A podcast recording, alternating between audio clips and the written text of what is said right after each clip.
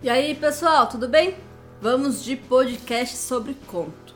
O conto de hoje, A Porta no Muro, de H.J. Wells. Esse conto é bem interessante, mas no meu caso, eu precisei reler para entender os detalhes, para compreender os sentimentos que estavam nas entrelinhas e o que de fato significava aquela porta no muro. Eu acho que esse é um tipo de conto que vale muito a pena ler com outra pessoa é um tipo de conto que dá muito pano pra manga, assim, dá pra conversar muito, dá pra refletir muito. Tentei ler com o William, mas o William com preguiça acabou que não quis ler. Então, seguindo, esse conto foi escrito em 1906 e traduzido e publicado no Brasil pela editora Wish, que tem uma campanha na, no Catarse, não sei se essa é a pronúncia correta, é, para traduzir e trazer contos inéditos aqui para o nosso país. No momento que eu estou gravando e publicando esse podcast, o conto está disponível para download de forma gratuita no site da Amazon, lá na loja. Então, tanto o link para o conto quanto para o site de financiamento coletivo da editora, eu vou deixar na descrição para quem quiser conhecer. E deixando bem claro que isso aqui não é nenhuma campanha para divulgar eles e tal. É só a minha intenção de trazer uma leitura que qualquer pessoa possa ter acesso. Eu vi alguns booktubers divulgando e eu achei interessante a sinopse do conto e eu resolvi ler. Esse escritor já apareceu aqui uma vez no Dropscast, que foi no podcast A Máquina do Tempo. E se você, depois de ouvir esse podcast aqui do Da Porta no Muro, não ouviu ainda A Máquina do Tempo, tira o tempinho e dá uma passadinha lá para ouvir o outro episódio também. Vamos à sinopse do conto. Escrito por H.J. Wells, Conhecido como pai da ficção científica moderna e publicado pela primeira vez em 1906, A Porta no Muro nos levará ao mundo de lembranças do nosso protagonista, que certa vez encontrou uma misteriosa porta verde numa parede branca. Cada decisão tomada por ele, em diferentes momentos da vida, é uma porta que se abre, e cabe a nós confiar no narrador enquanto ele nos guia através dessa jornada cheia de alegorias sobre o conflito da humanidade entre atender ao chamado dos nossos sonhos ou a experiência da sociedade. Bom, depois dessa sinopse do conto, eu gostaria de começar o programa mais ou menos assim. A porta no muro é sobre as escolhas que fazemos em nossa vida, sobre a inocência de uma criança e a esperteza da vida de um adulto, sobre seguir os instintos sem questionar e sobre pensar em cada passo que se deve dar. A porta no muro é sobre aquele e se que fica martelando dentro da nossa cabeça por uma vida inteira. O conto A Porta no Muro é sobre um garoto que se transforma em um homem frustrado com a vida, com as suas decisões. Desde cedo, ele era cobrado para ser o melhor, o melhor em tudo que fosse fazer, e assim ele cresceu, tendo sempre que escolher entre o possível prazer e uma obrigação. Teve sempre de deixar de lado os seus desejos para cumprir com suas obrigações. E a primeira vez que ele viu a porta no muro e entrou, era quando tinha por volta de 6 anos de idade. E isso só foi possível porque ele foi guiado pelo instinto de uma criança e não com a razão de um adulto.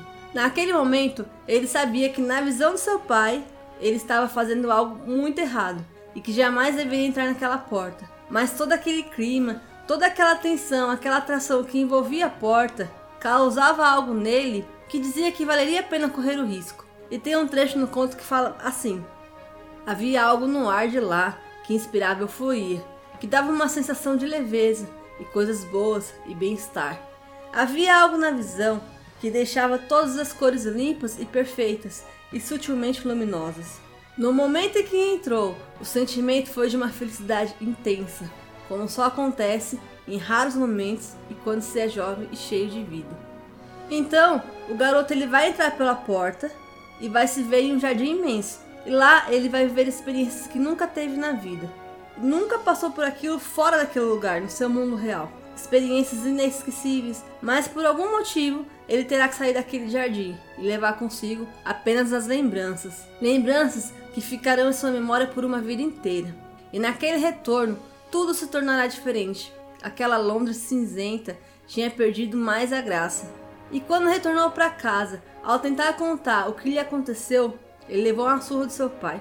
E mais algumas vezes ele tentou falar sobre o assunto com outras pessoas e ele apoiou novamente. E finalmente, todas as vezes que ele tentava falar sobre aquela história, ele não conseguia. Todas as pessoas que eram ali do convívio dele, elas foram proibidas pelo pai do menino de ouvir o menino caso ele tentasse contar essa história. Tal experiência foi tão intensa na vida dele, impactou tanto ele, que o pai é, pensou em uma forma de punição. E essa punição foi de tirar do garoto os livros de contos de fada, porque na cabeça do pai aquele não já estava fantasiando demais, aquilo estava subindo para a cabeça. Depois disso, não ficou com aquela história sufocada dentro dele, como se os seus sonhos fossem tirados, como se ali naquele momento a vida perdesse sentido. E por muito tempo ele desejou conseguir retornar para o jardim. Ele desejou encontrar a tal porta. Mas aí aquela história, aquela experiência acabou que foi silenciada por muito tempo na vida dele. Novamente, quando ele tinha por volta de 8 a 9 anos ali,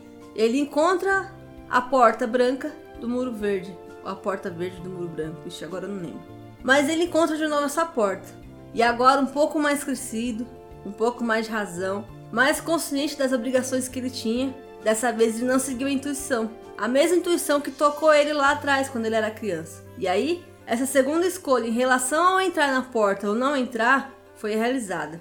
Ele tinha que chegar na escola e na cabeça dele a porta poderia esperar para depois da aula. E assim ele seguiu seu caminho. E quando tentou ir na porta novamente, naquele muro, ela já não estava mais lá. E assim, novamente, ele começa a colher os, os frutos, os resultados da sua escolha. Voltou a pensar no como teria sido diferente. Voltou a pensar no e se. Se eu tivesse entrado, se eu tivesse voltado para o jardim, como seria? E aí, novamente, a lembrança da porta torna algo presente na vida dele, na rotina dele. O menino ele segue a vida e em outras ocasiões a porta vai voltar a aparecer, mas daí eu não vou detalhar muito aqui, senão não vai ter graça de você pegar o conto para ler. Mas o que dá para entender é que a porta ela vai aparecer em momentos cruciais na vida dele e em diferentes fases, como apareceu a primeira vez na infância, na pré-adolescência, na adolescência e depois na vida adulta. E no caso dessas duas últimas fases, entrar na porta seria uma decisão muito consciente e que com certeza mudaria o rumo da vida dele. E mudaria por completo, porque na visão dele, ele estaria perdendo oportunidades que formariam um grande homem de sucesso, uma pessoa admirável, mas sem saber até que ponto esse sucesso e essa admiração completaria ele de fato. Ele arriscou, ele preferiu seguir a razão, preferiu seguir o caminho do sucesso, a ascensão que todo mundo almeja. Aí fica uma pergunta, eu me pergunto e pergunto para você: quantas vezes a porta no muro lhe causou tantos impactos? Quantas vezes ela te deixou na dúvida do e se eu tivesse feito isso? E se eu tivesse feito aquilo? E se tivesse sido assim? Até que ponto vale deixar de lado o nosso sentimento, nosso coração para seguir a razão? É isso. O conta a porta no muro nos faz refletir sobre as nossas decisões, sobre como vemos nossa vida. Se ainda dá tempo de ser mais coração e menos razão. Se ainda é possível abrir a porta no muro quando ela surgir novamente. A porta nos faz refletir sobre as nossas decisões e nossos arrependimentos e nos mostra que sempre há uma segunda chance para fazer diferente. Basta você estar de mente aberta para encarar a mudança e quando eu falo isso, eu quero me referir em relação aos diversos segmentos da nossa vida, ou seja, seja na vida profissional, amorosa, acadêmica, familiar, seja lá o que for, seja lá aquilo que te incomoda. A porta no muro vai aparecer mais uma vez. Ela vai nos dar a oportunidade de fazer diferente. E aí cabe a você, cabe a mim tomar a melhor decisão: seguir em frente ou entrar na porta do muro.